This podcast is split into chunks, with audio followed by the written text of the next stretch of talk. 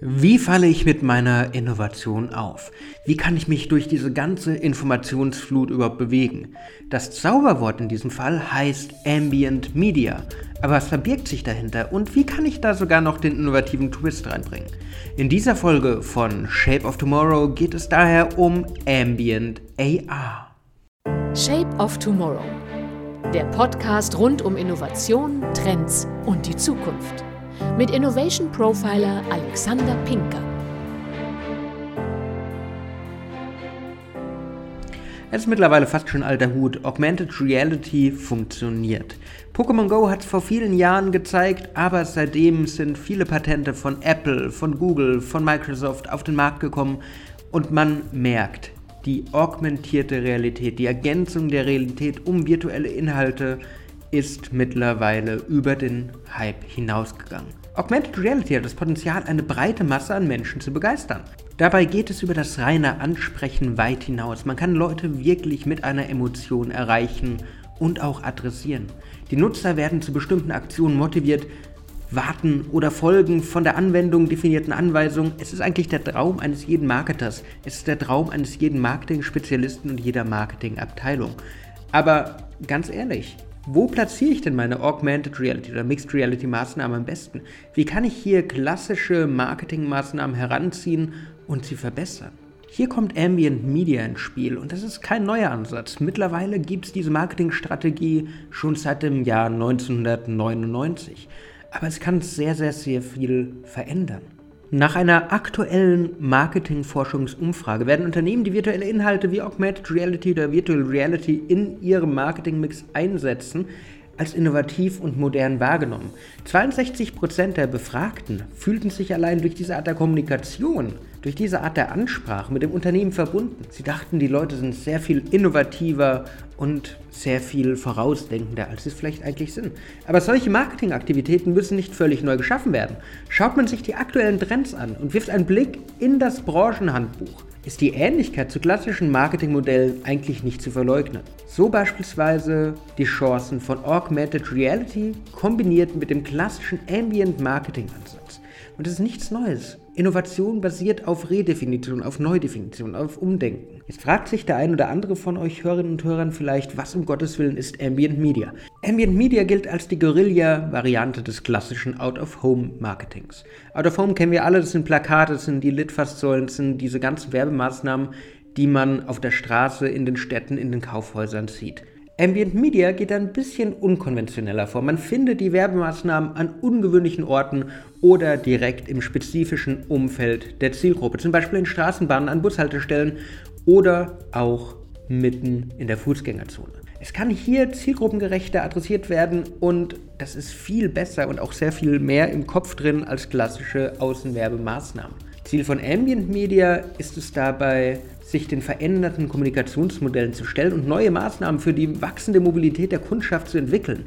Ambient Media Maßnahmen findet man beispielsweise in S-Bahnen, wo die Halteschlaufen mit einer Uhr direkt bedruckt sind, damit man sie in der U-Bahn direkt anziehen kann. Ambient Media Maßnahmen findet man mitten in der Fußgängerzone, wo zum Beispiel Nagellackhersteller einen riesigen dreidimensionalen Nagellack, der ausläuft, platziert haben. Die Kunden werden von klassischen, meist sehr teuren Kommunikationsmaßnahmen einfach nicht mehr angesprochen. Marken müssen sich daher diesem Problem stellen und dieser zunehmenden Reizüberflutung Herr werden. Hier helfen Ambient Media Maßnahmen, auffällige Marketingmaßnahmen. Und vielleicht fragt ihr euch jetzt, wo kommt denn Augmented Reality jetzt ins Spiel? Auch Augmented Reality Out-of-Home-Maßnahmen sind nicht ungewöhnlich. Allein der Erfolg von Pokémon Go, von den ganzen anderen Spielen, auch von Harry Potter to Go, äh, zeigt, dass Augmented Reality die Nutzer überall auf der Welt erreichen kann. Ob in Geschäften, auf dem Sofa, auf der Straße, im Gegensatz zu Virtual Reality, welches aktuell noch sehr eingeschränkte Bewegungsfreiheit, zumindest meistens, mit sich bringt, kann Augmented Reality einfach überall verwendet werden. Augmented Reality, Mixed Reality kann man einfach auf dem Handy anwenden, kann man später über die Kontaktlinsen und die Smart Glasses, die immer mehr Patente bekommen, anwenden. Und hier kommen die Unternehmen ins Spiel, die wirklich kreative neue Maßnahmen jetzt schon entwickeln können. Bei allen Maßnahmen muss man jedoch eins bedenken, es ist Kreativität gefragt. Egal ob große Marke, Mittelständler, Kleinunternehmen, man muss einfach sein Glück probieren und man muss mit der Zielgruppe reden, man muss schauen, wo man sie erreicht und wie man sie erreicht, damit diese wirklich das Handy rausziehen und es auch nutzen. Ich sehe die aktuellen Versuche der Firmen als erste Schritte in eine augmentierte Zukunft was mit Pokémon, mit Harry Potter funktioniert. Das kann auch mit markenbezogenen Inhalten funktionieren, kann begeistern, kann Gamification-Ansätze wecken. Was viele Leute damals begeistert hat, war ein Pikachu zu fangen. Während es sie begeistert hat, sich wieder in ihre Kindheit zurückversetzt zu fühlen, kann es im nächsten Schritt das eigene Maskottchen oder das Branding oder das Produkt sein, das irgendwo in der Stadt auf den Nutzer wartet, der mit der entsprechenden App dieses fängt und sich damit irgendwelche Zusatzinhalte generiert. Wenn der Inhalt anspricht, ist die Viralität nicht fern. Nicht umsonst kursieren immer wieder Screenshots spannender Aufnahmen von tollen AR-Maßnahmen, wie zum Beispiel auch von Visa in Polen, die einen ganzen Zoo in ein Einkaufszentrum gebracht haben. Die Leute waren begeistert, sich mit virtuellen Pandas oder Pinguinen fotografieren zu lassen. Es geht einfach darum zu überlegen, was man tun kann. Es geht einfach darum zu überlegen, welchen Nutzen, welchen Mehrwert kann ich den Leuten bringen. Mit gut durchdachten und begeisterungswürdigen eigenen Inhalten können Unternehmen auch markenbezogene Aufmerksamkeit generieren, Social Media Awareness generieren. Alles nur durch die überraschende Konfrontation des Kunden mit einem virtuellen Element. Hier sind wir wieder beim Ambient Marketing. Das Beispiel mit dem Nagellack, der in der Luft schwebt, oder mit den Urschlaufen, kann eins zu eins auch auf Augmented Reality genutzt werden. Und es kostet weniger Geld. Diese Skulptur hat einfach viel Geld gekostet. So eine Skulptur vom Nagellack aufzustellen, das ist nicht billig. Mit Augmented Reality könnte der Nagellack sogar fließen. Man könnte um ihn herumgehen, man könnte Sachen in ihm verstecken. Der Schlüssel hier ist einfach Gamification. Ambient Marketing endet nicht auf der Straße.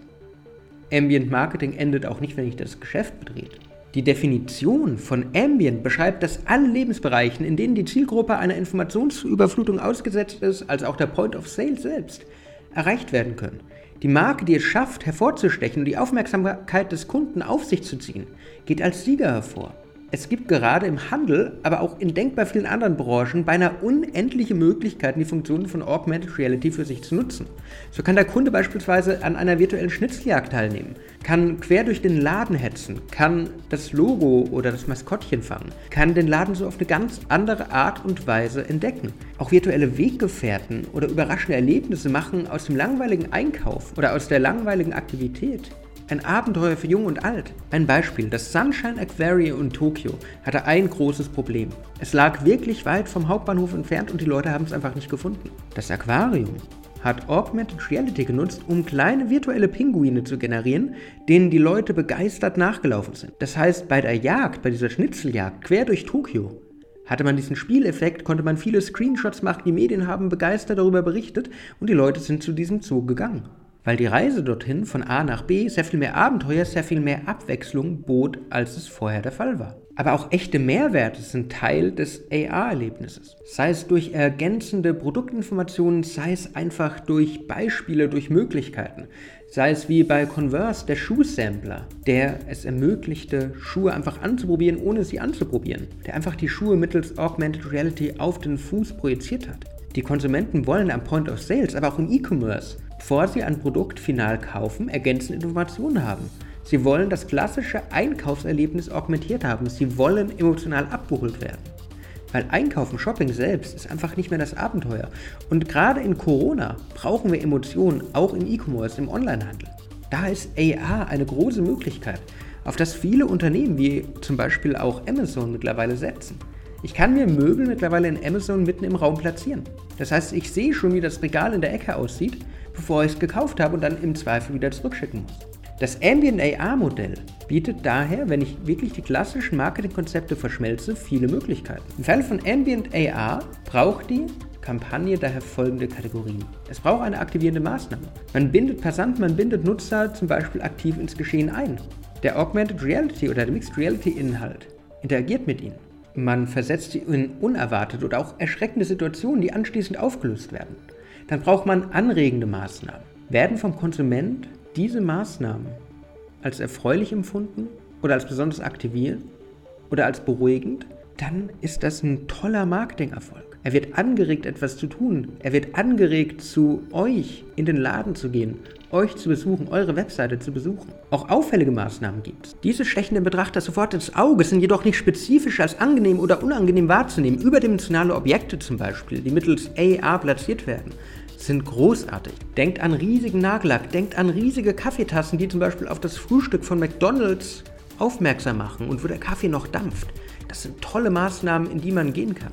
Auch appellierende Maßnahmen gibt es im Ambient AR. Diese haben meist eine etwas unangenehme Wirkung und unter der Nutzung von Furchtappellen ziehen sie trotz allem die Aufmerksamkeit der Zielgruppe auf sich. Wenn ich all diese Kategorien mit Augmented Reality Maßnahmen kombiniere, wenn ich kreativ werde, am Point of Sale, im Out of Home, dann generiere ich beim Kunden nicht nur Aufmerksamkeit, sondern auch einen bleibenden Eindruck. Daher wirklich, seid kreativ, geht aus euch hinaus, übersteigt eure Erwartungen und dann klappt das, dann wird das. Ihr müsst nur die Möglichkeiten von AR mit eurer Marketingbotschaft kombinieren. Das war's wieder für diese Woche mit Shape of Tomorrow. Ich hoffe, die Folge hat euch gefallen. Ich hoffe, sie hat euch inspiriert, auch in Augmented Reality in die Marketingmaßnahmen zu investieren. Ich würde mich freuen, wenn ihr mir folgt, wenn ihr mir ein Like da lasst. Sonst hören wir uns nächste Woche wieder und ich wünsche euch eine wunderbare Restwoche. Bis dann. Shape of Tomorrow. Der Podcast rund um Innovation, Trends und die Zukunft. Mit Innovation Profiler Alexander Pinker.